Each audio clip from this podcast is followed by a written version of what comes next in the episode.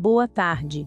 Nossa proposta para a Semana Nacional de Ciência e Tecnologia da UFRJ pretende apresentar o nosso projeto de pesquisa e extensão com o título de Educação Patrimonial, que tem como principal objetivo desenvolver metodologias, procedimentos e materiais didáticos que são aplicados nas nossas ações de extensão, quando pretendemos mostrar a importância de preservação do patrimônio histórico construído, criando a ideia de pertencimento e afeto ao lugar onde se habita. Através das nossas ações, mostramos que somos todos responsáveis por manter a paisagem do dia a dia, com os seus elementos simbólicos, isto é, expressos na arquitetura, nos espaços coletivos e nos usos. Esperamos que gostem da nossa proposta.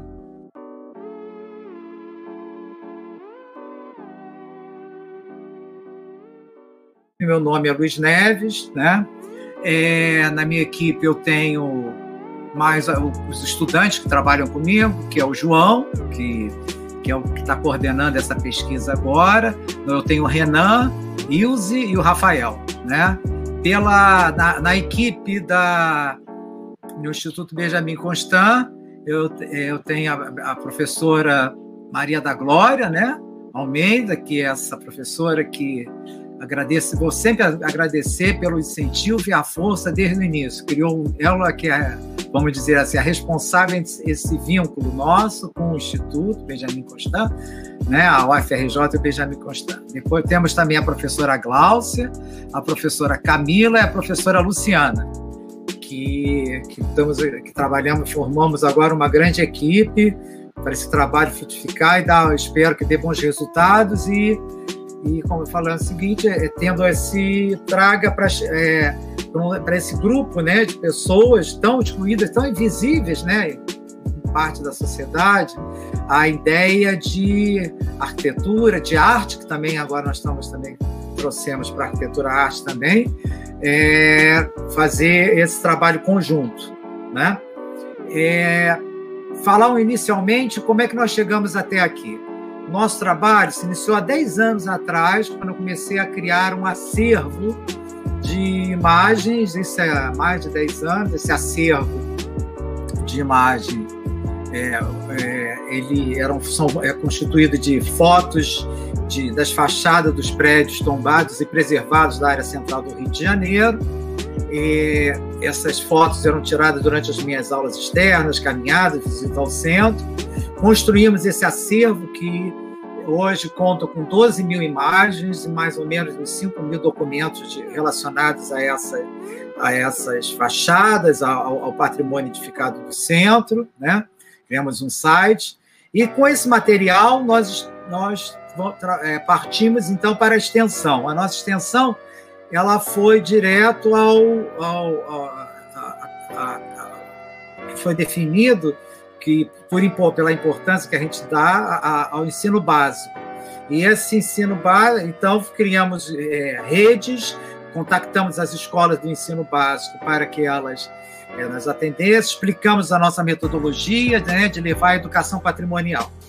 É, com encontros, falando, mostrando às crianças que a paisagem ela, ela tem beleza, ela tem história e que podem se encontrar e tem que ser identificada pela população local como que faz com que você pertença ao local, você preserve, respeite o bem público e assim por diante, o bem de todos, melhor dizendo. E com o tempo, depois partimos também para outros, é, outros segmentos dessa pesquisa de educação patrimonial, que foi a criação de jogos, né, de, de é, sempre envolvendo, trazendo a ideia de que preservar o patrimônio, é, a arquitetura, essa paisagem construída é bom. Então fizemos, é, trabalhamos jogos, trabalhamos com desenhos, trabalhamos com uma série de, de materiais que sempre levando as escolas do primeiro grau. Em dado momento, na reunião no nosso, na nossa sala de pesquisa, com os, eu com, com, com os alunos, o, inclusive o João teve essa ideia de levarmos também, vamos incluir nesses, nesses estudantes, principalmente do ensino básico, né, o, os estudantes ou pessoas deficientes visuais que teriam esse direito a admirar, a, a entender essa paisagem, né? a saber como é que ela é composta, reinterpretar, ver como é que na, no seu, na sua, na, na sua, no seu sentido tátil, ver a, a, a, a, composição, a forma, né? E aí começamos a bolar, termos ideias, amadurecemos e aí falamos, vamos ao Instituto Benjamin Constant, né? Que é aqui no Rio é a instituição referência para a gente poder trocar ideias, trocar, é, ver se a gente está indo no caminho certo, nos dar uma, entre aspas, uma assessoria é, para, para melhor desenvolver esse material.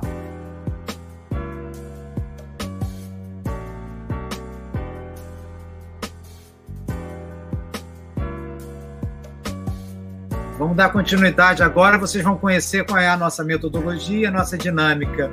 Eu daqui a pouco vou passar para o João. O João é um aluno da UFRJ, um dos pesquisadores, né, que está comigo, né? Foi o que posso dizer assim, na, nas nossas reuniões, no cafezinho, comendo biscoitinho lá na sala, teve a ideia com os colegas, né, de a gente acrescentar na, na, no grupo de, ensino básico as crianças ou jovens, né, os, deficientes visuais. E ele com essa ideia que eu achei muito interessante, a partir do momento que a gente já, já e, e estendemos de uma outra maneira um tanto diferente a, a o processo né, de, de, só ensinar a educação patrimonial. Mesmo para o deficiente visual, a gente sempre está passando a ideia de que a gente tem uma memória construída e que eles vão, com certeza, ter, de alguma maneira, ter acesso a, a, essa, a ver como é que essa, esse patrimônio, a entender essa paisagem, a entender a escala, né, que foi que a gente pensou muito, mostrar para um deficiente visual qual é a minha relação de uma pessoa de um metro e meio, metro setenta, né, média 75, com um prédio que tem 15, 20 andares. Como é que, como é, que é 20 andares? O que, que são 15 andares? Como é que é o traço? Como é que é a curva? Como é que são essas figuras geométricas que compõem essa, essa fachada, essa arquitetura? Aí nós desenvolvemos, né, e já estamos com o material já pronto, da, foi da primeira fase, o João vai explicar isso para vocês, como é que é, foi é criado esse material, né? como é que é esse processo para a criança entender. E depois vamos passar, depois que o João falar, vamos passar para as professoras que vão passar, contar para vocês como é que foi essa experiência inicial desse material. Depois nós voltamos falando numa segunda e uma terceira fase do nosso trabalho de pesquisa para se complementar, tá bom? João, é com você agora. Muito obrigado, vamos continuar.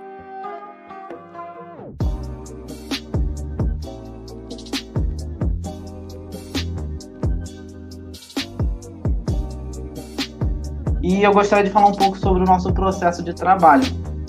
Eu entrei na pesquisa em 2016 e professor me explicando o que se tratava a pesquisa e o que a gente tinha naquele momento era somente algumas fachadas, né? A gente, tinha, a gente tem um acervo muito grande das fachadas do Rio de Janeiro.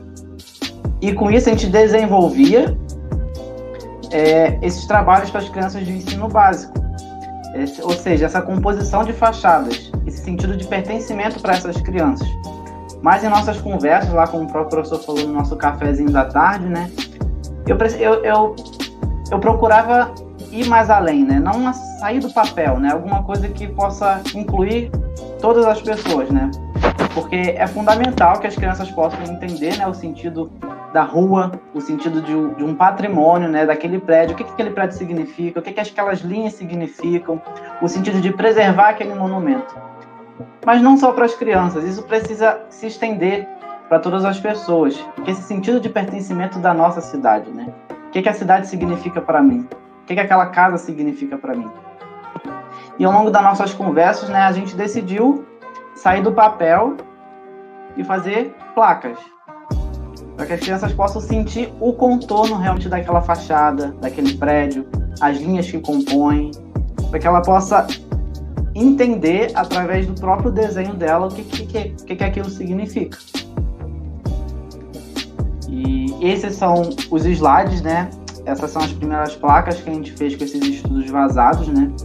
É, a criança que desenhou isso é o Daniel, na época ele tinha 8 anos de idade, né? E eu depois que ele terminou, terminou de desenhar, eu perguntei o que, que ele sentiu, né? O que, que, que fez ele fazer essa composição de fachadas. Né? Ele disse que através dos conhecimentos dele, ou seja, as crianças elas sabem o que significam as coisas, elas sabem o que, que significam alguns elementos. Basta elas saberem é, preservar, né? O sentido de preservação. Então esses foram os primeiros estudos, né? Apenas só com o contorno da fachada e ao lado a foto daquele próprio prédio, né? E atrás a gente escreveu um pouco da história do prédio, o que, que aquele prédio significava na cidade, para poder apoiar os professores na hora deles orientarem as crianças. Depois a gente avançou um pouco, né? A gente aumentou essas placas para uma placa A4, o recorte maior, e, e, eu fiz alguns relevos, né? Bem sutis nessas placas, no sentido de, de fundo, né? o que está na frente, o que está atrás, que que é, por que essa linha está mais na frente, o que, que essa linha significa. E depois que a gente a estava com essas placas, é, foi muito interessante, interessante esse dia, né? A gente estava com essas placas na nossa mesa, né? E a gente começou a passar a mão por todos esses relevos, né?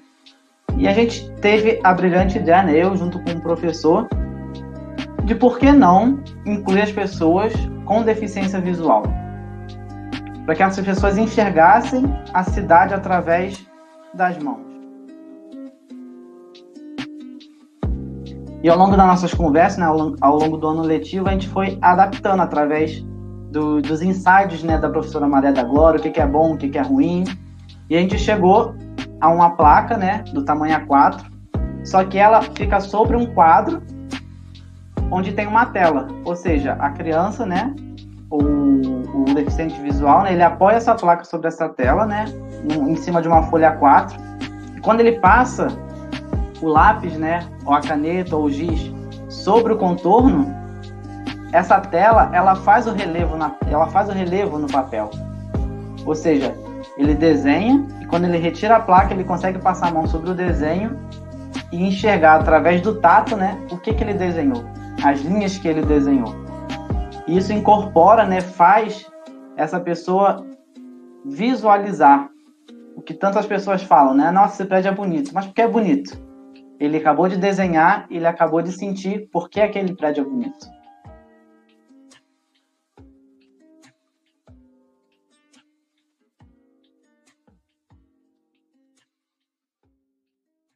Falando um pouco né, das nossas próximas etapas, né, em que está em desenvolvimento, como o professor falou, algumas dessas placas já estão em produção, né, mas é, como a gente está num período de isolamento, né, ainda vai, vai sofrer um atraso na fábrica, mas creio que até semana que vem a gente já tem essas placas em mão para poder analisar e ver algumas melhorias, né.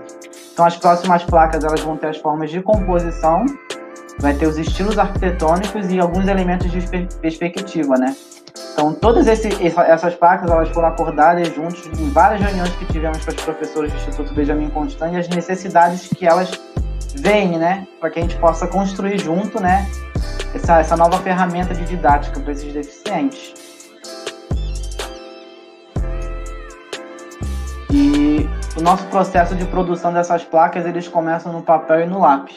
Hoje a gente vive num mundo muito tecnológico, né? Que seria muito fácil chegar na tela de um computador e desenhar desenhar rapidinho, né? As linhas, as composições. Mas eu e o professor nós acreditamos que através do lápis né, e do desenho é, é, é, é mais fácil o processo para que a gente possa analisar, né? Será que essa linha está realmente na espessura certa? Será que realmente é essa composição, essa composição, né, vai, vai se encaixar perfeito na placa? Será que realmente eles vão entender o que é essa composição? Então a gente parte do desenho a lápis depois esses desenhos eles passam para o computador e eu envio para a fábrica produzir as placas. Acho importante, né, o professor Luiz ele falar um pouco dessas composições. Se ele puder falar um pouquinho para a gente. Estou. Vamos lá? Gente, deixa eu só relembrar mais alguns dados da inicial daquela da base das placas vazadas, né? o porquê da placa vazada também. É, essa placa vazada, ela ela está apoiada sobre essa tela, que foi uma ideia inicial da professora Maria da Glória, né? Que ela tinha um. Ela disse, pô, Luiz, é assim que a gente coloca uma folha de papel, fazemos traços, né? Ela tinha alguns gabaritos meio rudimentares, e, e a tela presa em, num, num pedaço de compensados. E ao olhar aquilo, a gente levou lá para nosso laboratório, a gente viu, poxa, mas o, o, o, deficiente visual pode perder os lápis, pode perder uma série de coisas que estão aqui. Então, é, fomos para rua, fomos para o Saara, né, para a Rua do Alfândega, para o centro do Rio, aí descobrimos um, um quadro, né, um quadro já pronto, que tem a moldura um, com relevo, e, e tínhamos que transformar esse quadro de giz pequenininho, um tamanho um pouco menor que um A3, para que ali o, o, aluno tivesse uma base de referência de, né, para apoiar a folha e a nossa placa, que é um A4, e o material que ele manuseia ficasse naquela, naquela área de serviço, naquela área de trabalho. Por isso que o, a, o material que apoia a nossa placa ela tem um relevo, para que a coisa não, não corra pela mesa, né? Então esse é o, é o primeiro motivo do que vocês notaram, né? O João depois pode até voltar um pouquinho o slide, mostrar por que, que esse quadro tem, ele, é, a placa está apoiada sobre esse quadro. E ela tem um duplo é, uso, né? Não é só o, a parte vazada da placa que o aluno, o, deficiente visual vai passar o lápis, a C, lapiseira, ou, ou até o mesmo lápis de cor, né? Mais força ali e vai deixar, não. Mas ele, ao, ao retirar esses, essas, essas partes soltas dessa placa que compõe a fajada, as linhas mestras de composição, ele também começa já cognitivamente saber a, a, a, a, a ver é, elementos, tanto no positivo, vamos dizer assim, no negativo, certo? Por isso que antes de desenhar, para desenhar, para ter uma placa vazada, ele retira esses elementos. Ao retirar isso, ele, ele, ele, ele, ele pela parte tátil, ele vai vendo, ele vai entendendo a forma de cada pedacinho daquele. Coloca ao lado, né, nessa base, e com a folha de papel embaixo, né, e pressionando o lápis, e o aluno vai desenhando. E, esse exercício também, porque é como também mesmo nas pessoas que não têm a deficiência visual, o ato de desenhar, de escrever, o cérebro apreende melhor ele, ele entende melhor as formas nesse ato repetitivo. Então, ele indo e voltando e o desenho sai. E quando ele retira essa placa vazada, ele vai ver aquele relevo todo, aqueles traços que ele fez sobre o papel. É isso que a professora Marinda agora falou, que quem sabe um dia tenhamos um livro feito por estudantes, né, com mais placas variadas, que a gente possa ter essa. É, o aluno entenda e veja que ele é o, é o criador daquele desenho. É isso que é o mais importante. Em cima do molde, sim, mas em cima do molde que ele gravou, que ele fez. É como aquela criança pequena que num decalque, né, molhava o decalque, quando ele batia no papel e levantava, tinha aquela surpresa que daquele quadradinho saía um desenho. Então, aquela, aquela surpresa, né? Só do ato da criança ver aquilo, é, é, do, decal, do decalcar, que era um brinquedo muitos anos, bem usado, é, é era empolgante. Imagina para uma, uma, um jovem, uma criança, um deficiente visual, que, se, que inicialmente vê uma folha plana e depois com atos e, movimentos, né? E uma, é, vendo, inclusive, o vazado desse é, estudo vai, vai descobrir novas formas.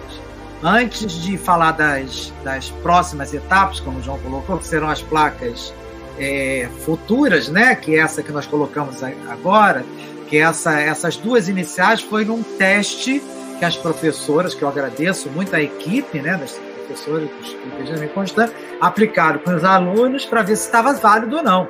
Isso estava no experimental. Elas é que, com o seu conhecimento, com a sua didática, com seu domínio do, junto a essa, a, a, aos procedimentos certos, uma criança jovem ou até um adulto, com, com, não só totalmente deficiente visual, mas com pouca visão, é, teve, e ela vai nos explicar bem agora. E, e isso, como isso deu certo, já estamos partindo para a segunda parte, que o João colocou agora bem aqui, que são é, placas que vão ensinar os alunos composição, né? composição simétrica, assimétrica, orgânica, e depois os estilos, principais estilos arquitetônicos.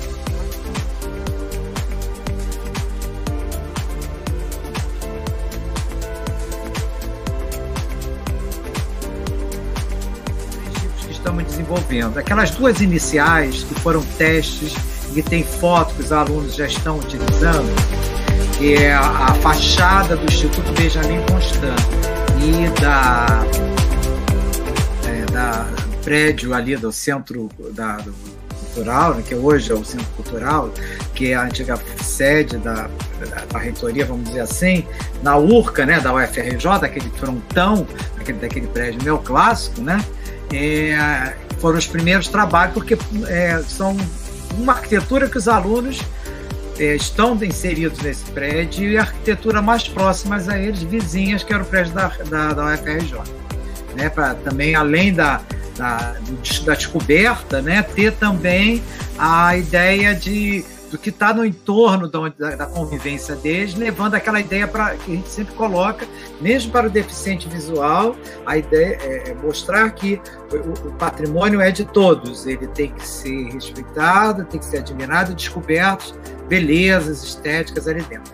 Essa placa que nós estamos mostrando agora para vocês, entrando nessa última série dessa primeira parte da nossa pesquisa, né? É, é uma, são placas de é, mostram desenhos que vocês estão vendo nessa, é, nessa, nessa, nesse tom laranja claro, são as partes móveis, serão as partes que são retiradas né, da, da, pelo aluno para ele ali nesse espaço, nessa espessura, ele passar o lápis e marcar sobre a, a placa telada o, o, lápis e depois vai ser retirada essa placa e vai, ele vai ver o relevo do desenho que ele construiu. Ele não, não é só mais um observador, né? Ele, ele, ele, ao mesmo tempo que ele, ao retirar essa parte vazada, ele passando o dedo ali, né, que a acessibilidade da pessoa deficiente é muito, é, é, é, é vamos dizer, grande, ela, ela é extensa, ele vê ele, ao, ao, com os dedos, com a mão, ao, ao tipo de composição.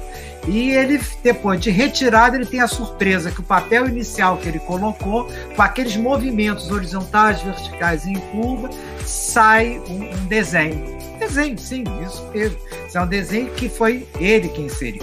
Então, a, a, o inicial de, de cima, né, uma, vamos dizer, uma, uma uma, como se fosse uma planta, o desenho mais acima, a outra, a, o desenho, quatro imagens que vocês estão vendo, né? Primeiro, na parte superior esquerda, vocês têm uma, uma, uma, planta simétrica, né? A composição simétrica, embaixo a fachada simétrica, né? Vocês veem que a gente tem elementos mais largos e menores, temos sempre cuidados que isso não se quebre, não se torne um material muito frágil, né? Então ele tem está marcado ali. E a, os dois desenhos na parte superior e inferior à direita também são composições simétricas, né? Que tem sempre um eixo marcado. E se vocês detectarem, é, vamos puder dar com o mouse, a, a, escala humana, né? Ali que tem a setinha marcando, é que o aluno é um.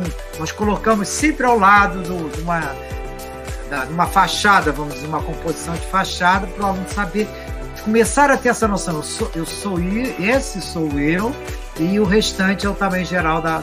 Pode passar o próximo, João? O segundo seria uma composição assimétrica, né? fachadas assimétricas na parte inferior, em cima também uma porção irregular, né? em alturas, em formas, e ao lado uma, uma composição de elementos que, entre aspas, desordenados, sem uma simetria é, é, bem organizada na sua composição. Pode passar o outro, João? O terceiro, que foi o que nós mais é, é, debatemos, né, que a gente com, com o João, debatiu com o João, como nós íamos colocar uma composição orgânica. Essa composição orgânica, é, nós trabalhamos em cima da Casa das Canoas, né, da forma do Niemeyer, essas, é, a, em azul, é tudo que está em cor é o que será recortado na placa. Que placa. Ah, novamente lembrando a vocês que essa placa é um tamanho A4, né? E no caso aqui é, 29,7, que ela tem uma placa deitada, um A4 deitado, posição paisagem, mais conhecida, né? Por 29,7 por 21. Por que esse tamanho? Porque é facilmente encontrado. É aquilo que nós sempre debatemos lá. Vamos produzir um material que qualquer pessoa pode fazer. Isso é a ideia, é levar para o nosso site da pesquisa, está disponibilizado, a gente está criando já textos que mostrem também, mostram às pessoas que elas podem recortar um papelão, não é necessariamente uma placa de, de, de, MDF mais rígida, cortada numa máquina. Esse material, a ideia que nós fizemos é, é você é, é, conseguir fazer no lugar mais longínquo do Brasil, que existem cegos, é evidente, pessoas deficientes, pessoas interessadas que vão poder né, é, produzir isso que a gente está fazendo aqui, uma, entre aspas, uma sofisticação maior. Por isso, o início sempre da nossa pesquisa, que a gente, em todos os sentidos, inclusive dos jogos que nós criamos para as escolas de ensino básico, é produzir material didático de fácil, de baixo custo, de fácil execução que qualquer um pode fazer.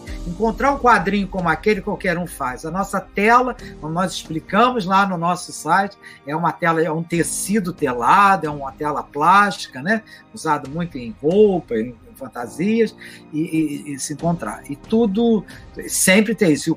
Manter custo barato, não adianta você, a gente vir com materiais caros, de difícil, difícil de serem encontrados e difícil trabalho é, é, de execução. Essa é, voltando, ao lado tem as folhas, né? Por isso que chama arquitetura orgânica, né? A casinha lá, uns detalhes. Eu fiz questão nesse desenho de deixar a base, que foi do nosso grande arquiteto e mestre, Oscar Niemeyer. Pode passar o outro? Bom, depois nós vamos passar pelos estilos arquitetônicos de novo, né? Fachada de um clássico, projeto de um frontão com as suas colunas, e a, em cima a fachada, embaixo a planta, entre aspas, o aluno vai ver essa composição.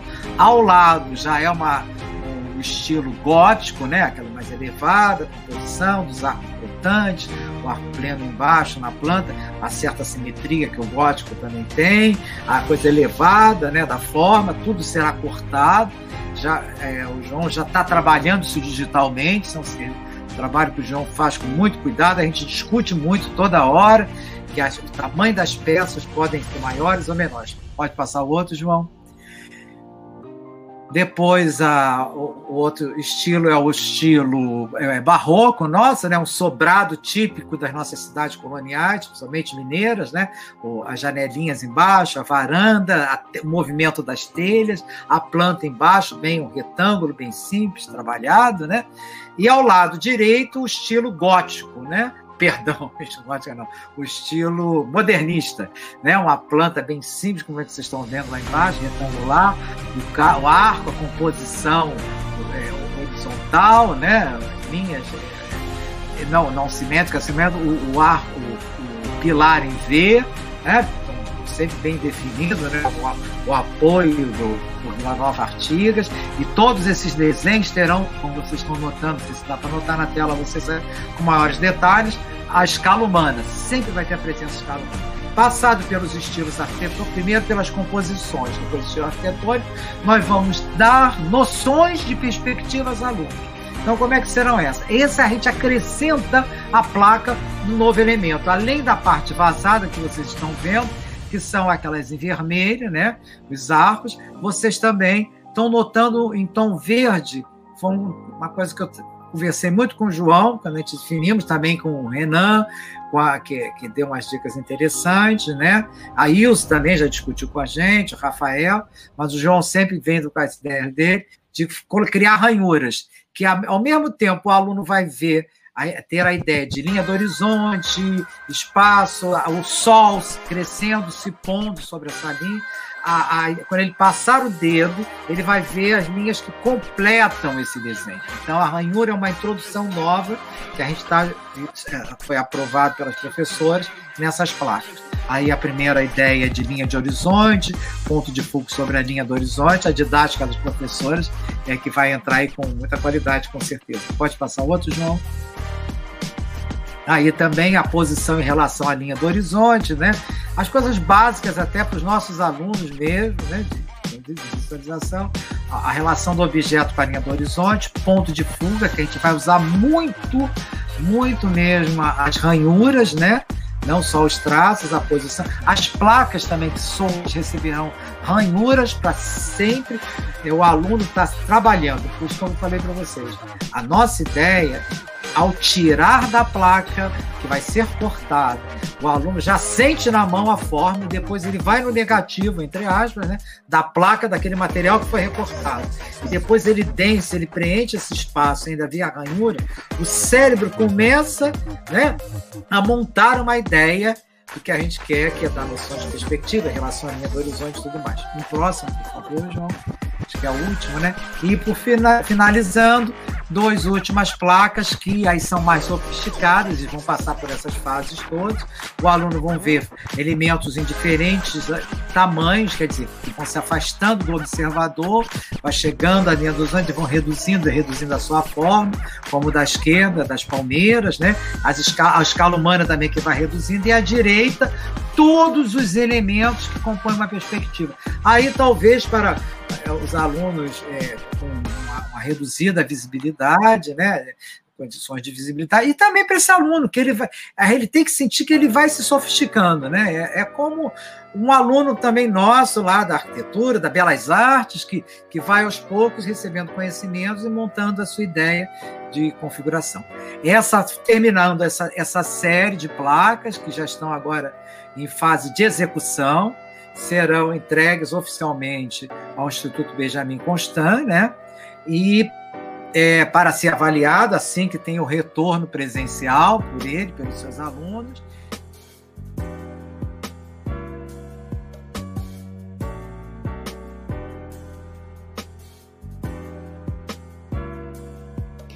Quando o professor Luiz Neves chegou até mim, ele, ele me encantou pelo trabalho, pela proposta do trabalho.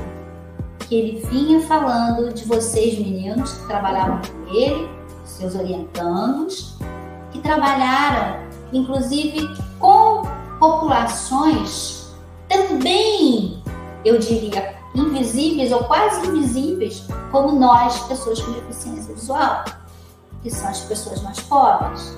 E ele me falou do trabalho com a Baixada Fluminense, mostrando que ali tinha uma paisagem que não era só coisa feia, que não era só o valão, que não era só as ruas maltratadas, que havia beleza em prédios antigos. E isso é inclusão, meninos. Isso é acessibilidade. Mas a acessibilidade no mais profundo dessa palavra não é apenas, como alguns pensam, que é colocar certos equipamentos e tá, estão as questões resolvidas. Botar uma rampa para o cadeirante, braille no, nos elevadores e coisas semelhantes. Porque a acessibilidade, acima de tudo, é acolhimento é aceitação, é como a inclusão. Incluir é aceitar o outro tal qual ele é.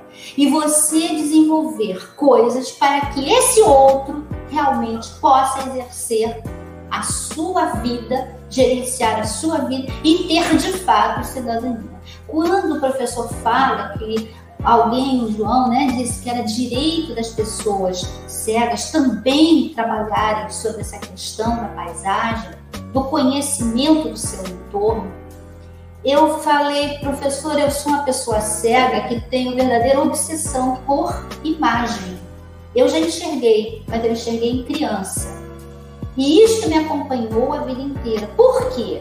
Porque a imagem sempre foi, sempre teve lugar importante na minha vida.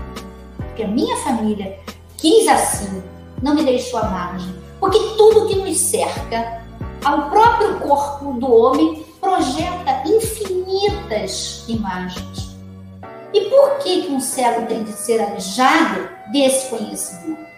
A imagem é importante sim. Não é coisa que tenha de ser relegada a um plano inferior. Ela tem que ser conhecida. Até porque a imagem imediata, ela vem através dos olhos. Claro que vem, através da visão. Mas nós temos uma uma, uma tipologia de imagens que ultrapassam a visão física, porque passam pelos outros sentidos. E eu, através dos meus outros sentidos, posso sim conceituar coisas, aprender conceitos e principalmente ter o conhecimento necessário para que o meu repertório intelectual não seja empobrecido. É o que muitos fazem. E o senhor professor, o senhor está de parabéns, a sua equipe está de parabéns. E quando o professor falou nesse trabalho, e eu falei do nosso trabalho, né, e nós trocamos essas ideias preliminares que parece que estão dando certo, o professor me trouxe uma, uma placa e eu desenhei a, o prédio da, da UFRJ. E aquilo me deu um prazer muito grande, professor. Sabe por quê? Porque sempre foi o meu sonho. Porque fica, a gente fica ouvindo palavras assim. Tal, ah, o Benjamin Constant é muito bonito. Ele tem linhas neoclássicas. Ali é aquele corredor todo cultural da Praia Vermelha, da Urca e tal igreja tem é, traços góticos. São palavras que acabam, para certo, para nós que nos estudamos, são palavras apenas insignificantes, mas não tem significado. E isso é inadmissível. É inadmissível. Para mim é inadmissível, porque eu sempre busquei de uma forma ou de outra ter esse conhecimento dentro do que eu podia ter. Então, o meu sonho sempre foi é, ter essa ideia concretizada, concretizada, porque eu sou professora de literatura e as artes como um todo, elas agregam os mesmos valores, os mesmos princípios estéticos, cada uma na sua manifestação. Então, o mesmo, o mesmo estilo romântico, o mesmo estilo é, neoclássico, que tem a música, que tem a, a, a, um poema, que tem uma pintura, que tem uma escultura. Os princípios são realmente é, parelhos, porém cada uma tem a sua manifestação, a sua concretude. Então você não pode alijar qualquer pessoa em ter esse conhecimento. Então, eu propus ao professor, professor, eu estou aqui conversando com o senhor com todo prazer, mas eu tenho que levar o senhor a três pessoas que elas sim é que vão trazer para o senhor né, uma, um, um desenvolvimento desse trabalho. E aí eu, eu levei a presença da professora Luciana Bernard Bernardinello, a professora Glaucia Gabi e a professora Camila Mascarenhas que são as professoras que trabalham com a arte dentro do Benjamin Constant. E ele conheceu o trabalho da Glaucia Serigrafia, conheceu a, a, a nossa oficina de cerâmica. Então, eu queria dizer a vocês a importância. É um trabalho muito importante, professor. Ele pode estar dando os primeiros passos. Ele pode estar. E, e os seus alunos, que para eles que nós trabalhamos, essa juventude que tem que abrir os olhos, porque isso é uma quebra de, de paradigmas, de paradigmas negativos que negam a, a, certas pessoas, a certa, a certa, não é apenas a nós cegos, também a população que não tem acesso, porque é, porque é pobre, porque mora é, fora dos grandes centros. Toda minoria que precisa ter sim, ter sim, o seu direito de conhecer, porque nada pode tirar do ser humano o seu direito ao conhecimento. Não é pela minha condição de ser pessoa cega, não é por a condição do menino que mora na periferia. Todos têm esse direito. E eu, e eu fiquei realmente muito encantada com o senhor professor, fiquei emocionada pela, pela proposta trabalho, pela proposta do trabalho. E esses meninos, né, quebrando esses paradigmas antigos, corrompidos, desgastados, né, vamos criar outra, outra, outros paradigmas. Como eu costumo dizer em educação, chega da pedagogia dos nãos. Vamos inaugurar a pedagogia do sim, da afirmação e não da negação. E quando nós negamos o conhecimento a qualquer grupo que seja, você está fazendo o quê? Você está eliminando tanto quanto os antigos eliminavam nas sociedades primitivas as pessoas com deficiência. E não é isso que a gente quer. A gente fala, né, que nós temos, nós temos uma, uma, uma sociedade melhor, mas quem é a sociedade? A sociedade somos nós. Nós é que temos que ter essa abertura, essa abertura de visão, esse olhar, né? Então é isso. Não adianta você também educar uma pessoa cega, trabalhando o intelecto, trabalhando. Não adianta, eu costumo falar quando dou as minhas aulas, que não adianta uma pessoa cega falar tantas línguas, discutir filosofia, discutir política, se não conhece uma rosa. Nós precisamos disso. Nós precisamos trabalhar essa imagem, seja ela qual for. E, e, e, o meu sonho, professor, já fica para os seus alunos. Vamos construir um, um livro tátil mostrando os estilos arquitetônicos desde lá de trás até a modernidade e a contemporaneidade. É um sonho. Talvez eu não veja, mas os outros verão.